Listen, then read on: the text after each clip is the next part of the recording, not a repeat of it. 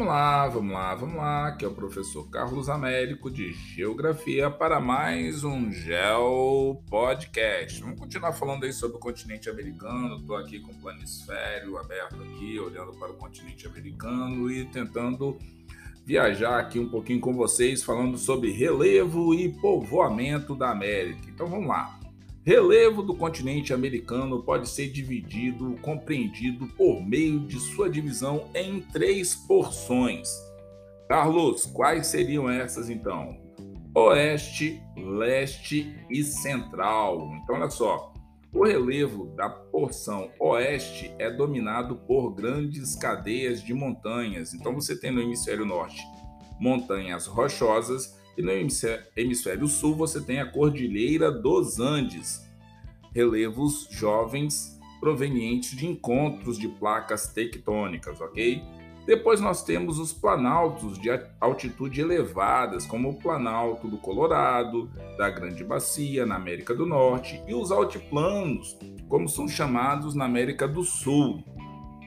Importante as altitudes elevadas dessa porção do relevo associado ao clima frio de altas montanhas, o que dificultam a fixação humana, não é que não exista, dificulta, ok? O relevo na porção leste do continente americano também tem aí cadeias de montanhas, planícies litorâneas de maior ou menor largura, planaltos, tal. E diferentemente é, da porção oeste, as montanhas e serras da porção leste, como por exemplo é, os Montes Apalaches e a Serra Geral, é, a Serra do Mar, da Mantiqueira, no Brasil, além de outras, são de formação geológica do que mais antigas e encontram-se bastante desgastadas pela erosão, o que implica as altitudes baixas quando comparadas com a porção oeste. Então vai procurando o mapa de geografia física e vai procurando esses nomes que eu falei para você.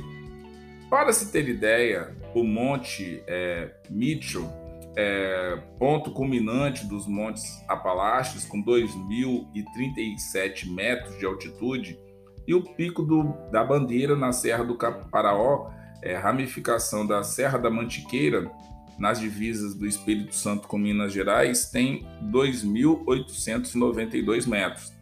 Então, olha só, a leste dos Apalaches abre-se uma grande planície que se estende até quase o Oceano Atlântico. Trata-se é, da região mais povoada dos Estados Unidos da América do Norte, onde se localizam grandes cidades. Vocês já devem ter ouvido falar de Nova York, Boston, Filadélfia, que inclusive já foi tema de filme, Denzel Washington tal, Washington, Washington DC, Distrito de Colômbia, que é a capital dos Estados Unidos da América do Norte. Não confundir com o estado de Washington, que já está lá do outro lado do mapa dos Estados Unidos, lá no Pacífico. Então dá uma olhadinha aí, capital dos Estados Unidos e tem estado também dos Estados Unidos que se chama Washington. Então vamos lá. Pequeno momento de pausa aí.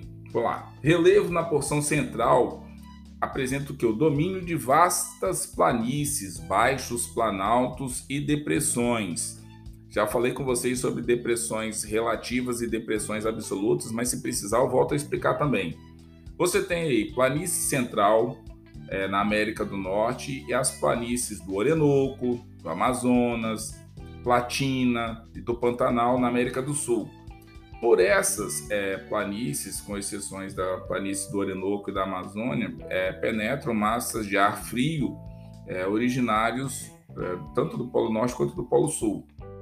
Então, a América, você tem aí a parte da vegetação nativa ou vegetação original é, em relação com o clima. Né? Então, ao mesmo tempo que os tipos climáticos influenciam a distribuição de diversos é, formações vegetais originais sobre a superfície terrestre, os climas têm suas características de temperatura e umidades afetadas por essas formações. Então, lembra-se lá do esquema dos rios voadores? Pois bem, se você não escutou o podcast anterior, escute. Então, quais são os tipos de clima e as formações vegetais que nós podemos é, encontrar? Seria interessante você olhar isso no mapa, ok?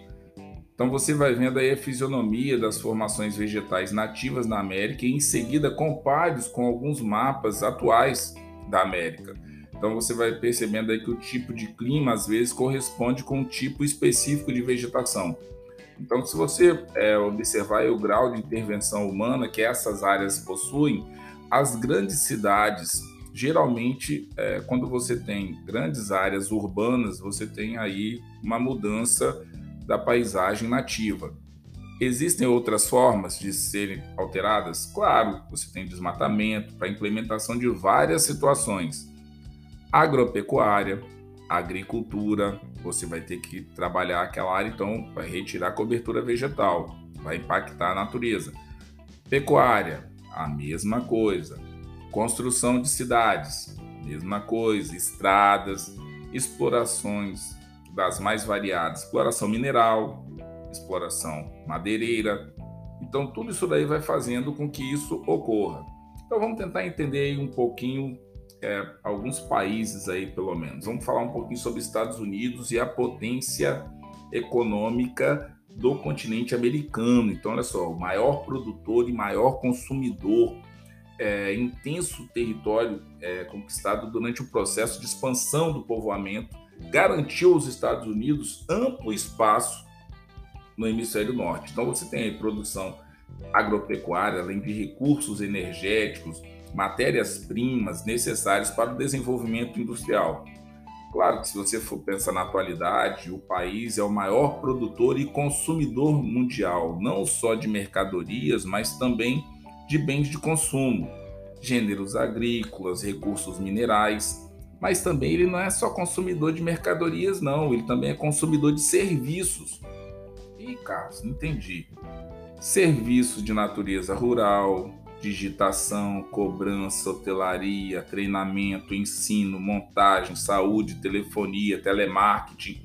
Então, toda a parte de serviço, isso daí movimenta uma gama imensa de atividades econômicas para suprir os recursos que são utilizados.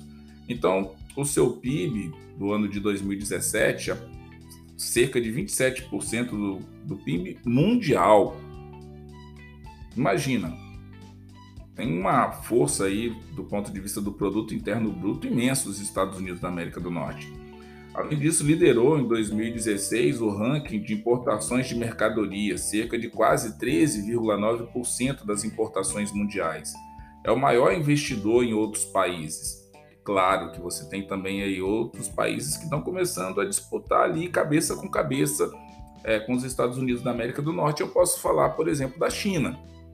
Mas como nós estamos conversando só sobre o continente americano, se vou só fazer umas pontes de vez em quando e deixar bem claro, isso daqui não é viajada não, é porque tem que fazer esses paralelos, galera, porque senão você fica só olhando para o continente americano e esquece que tem Alemanha do outro lado, que tem Rússia do outro lado, que tem China do outro lado, tem Índia do outro lado, tem Austrália e você precisa estar tá estudando isso aqui de olho no planeta Terra.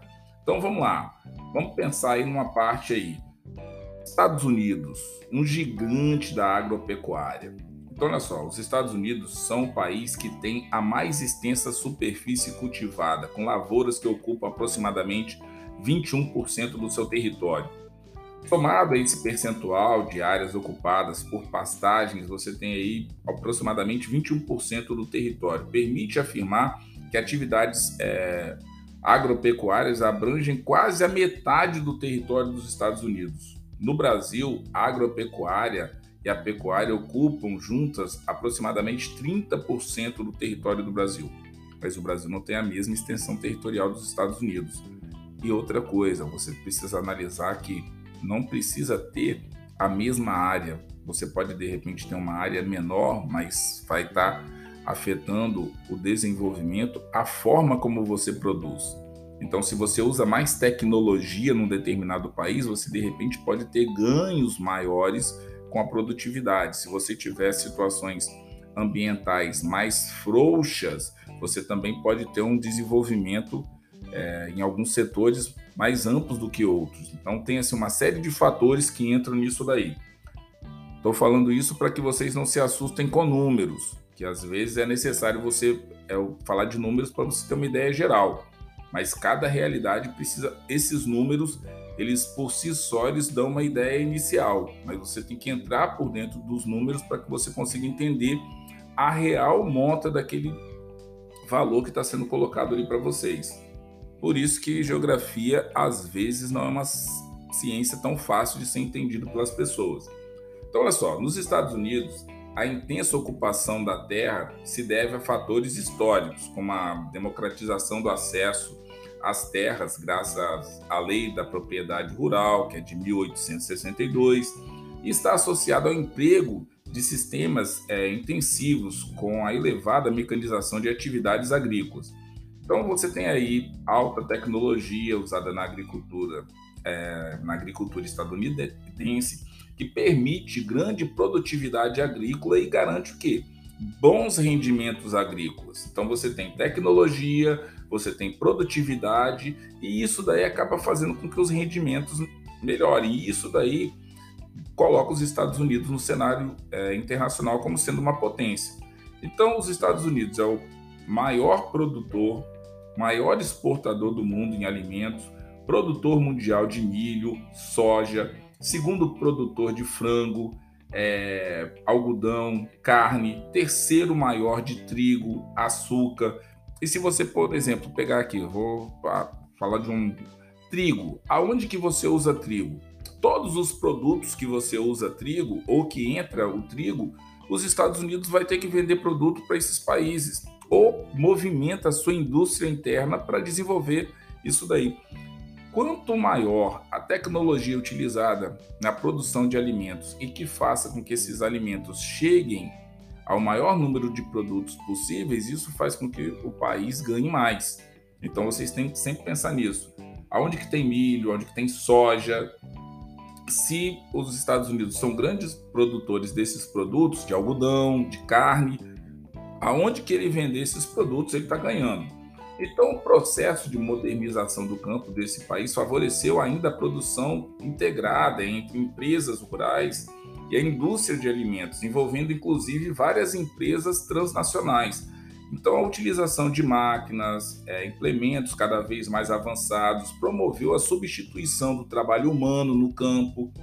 Então, isso também é visto em outras áreas do planeta Terra, aqui no Brasil também, a tecnologia vai chegando ao campo vocês é, devem ouvir aí as propagandas, é, o agro é pop, agro é isso, agro é aquilo outro, mas quem de fato alimenta aqui no Brasil a população são as pequenas é, propriedades rurais. Então, assim, cada país tem a sua especificidade e é importante você entender isso daí. Então, olha só, de acordo com os últimos censos agropecuários, a agropecuária é, absorvia cerca de 2% da população economicamente ativa do país, no caso, né, no Brasil.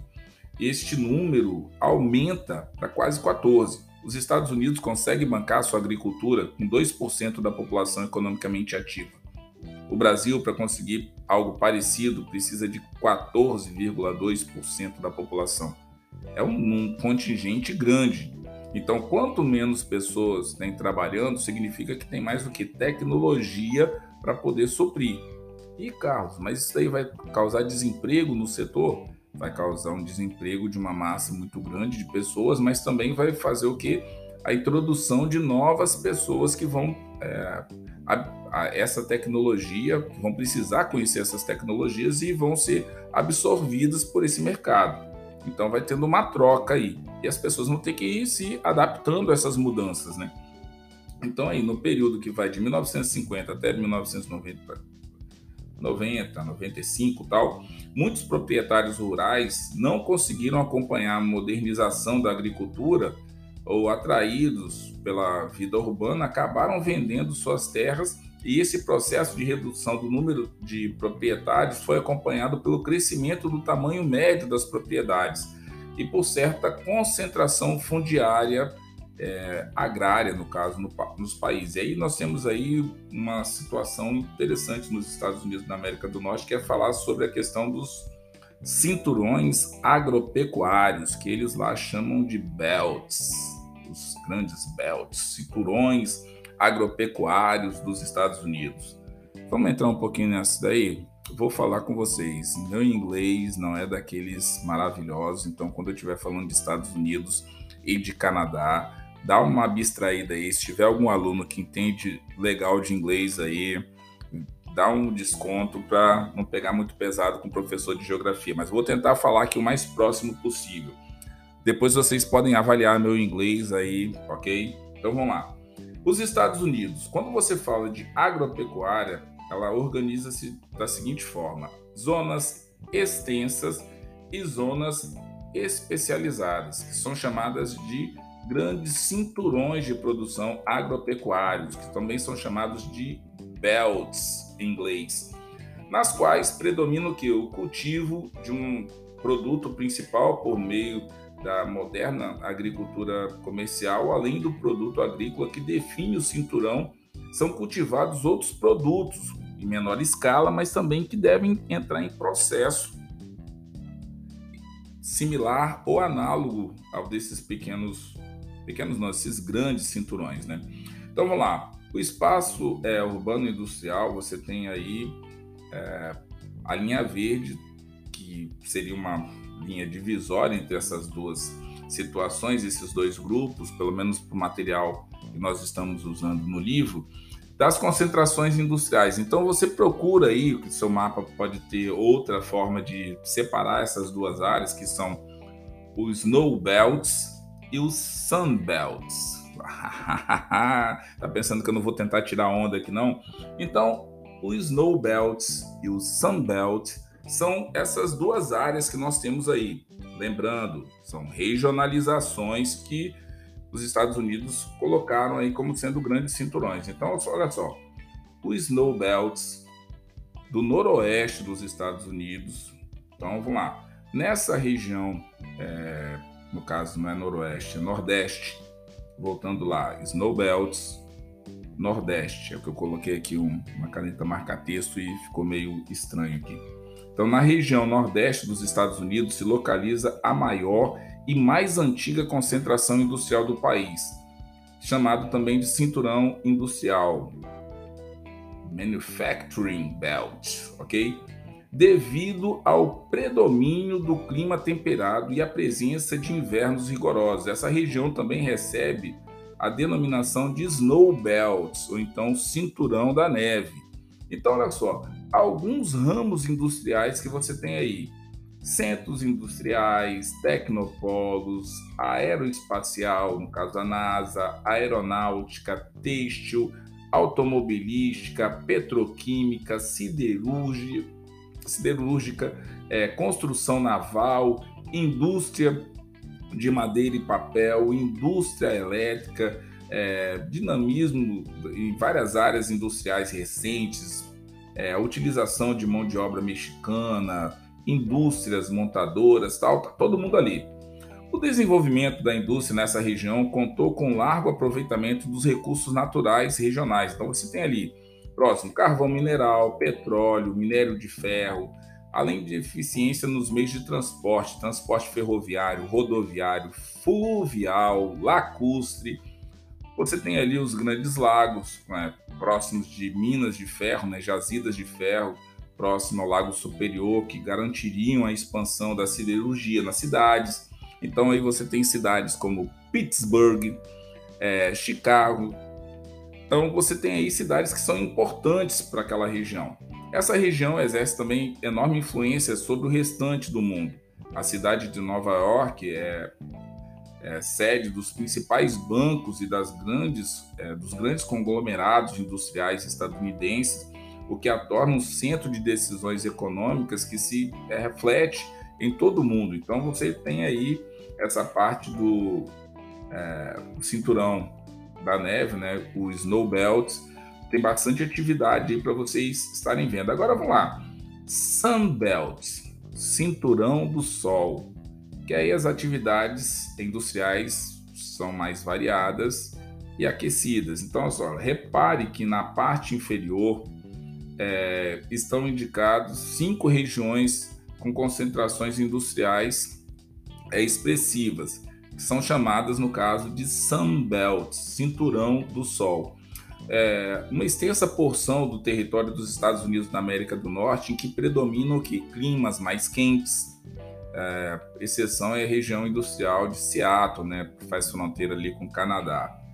Para quem aí não está aí, dá um, um Google e vai acompanhando as médias de temperatura de lá para você ver. Claro que existem várias pessoas no planeta Terra que acessam às vezes meu podcast. Pode ser que até na região que você mora seja até mais frio do que lá.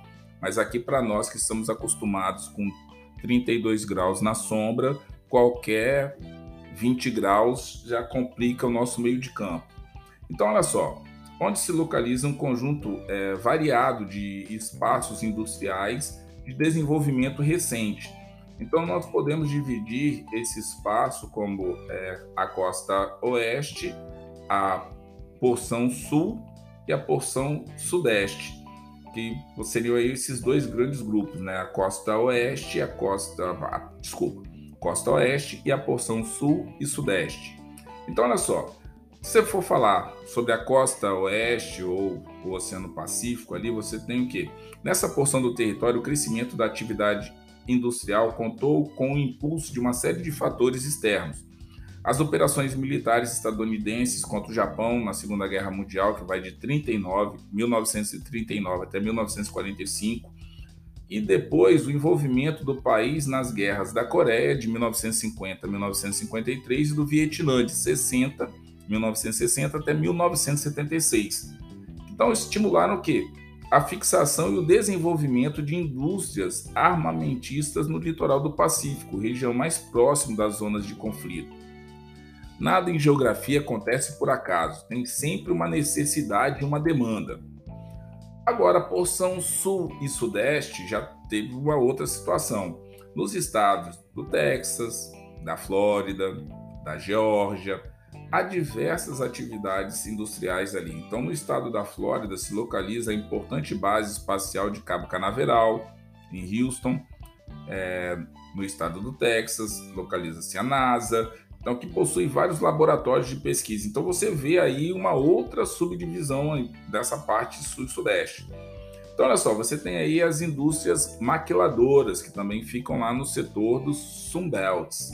A industrialização dos Sunbelts também se desenvolveu graças à criação das chamadas indústrias maquiadoras ou maquiladoras, que surgiram em 1960 e passaram a ser instaladas no território mexicano, próximo à fronteira dos Estados Unidos.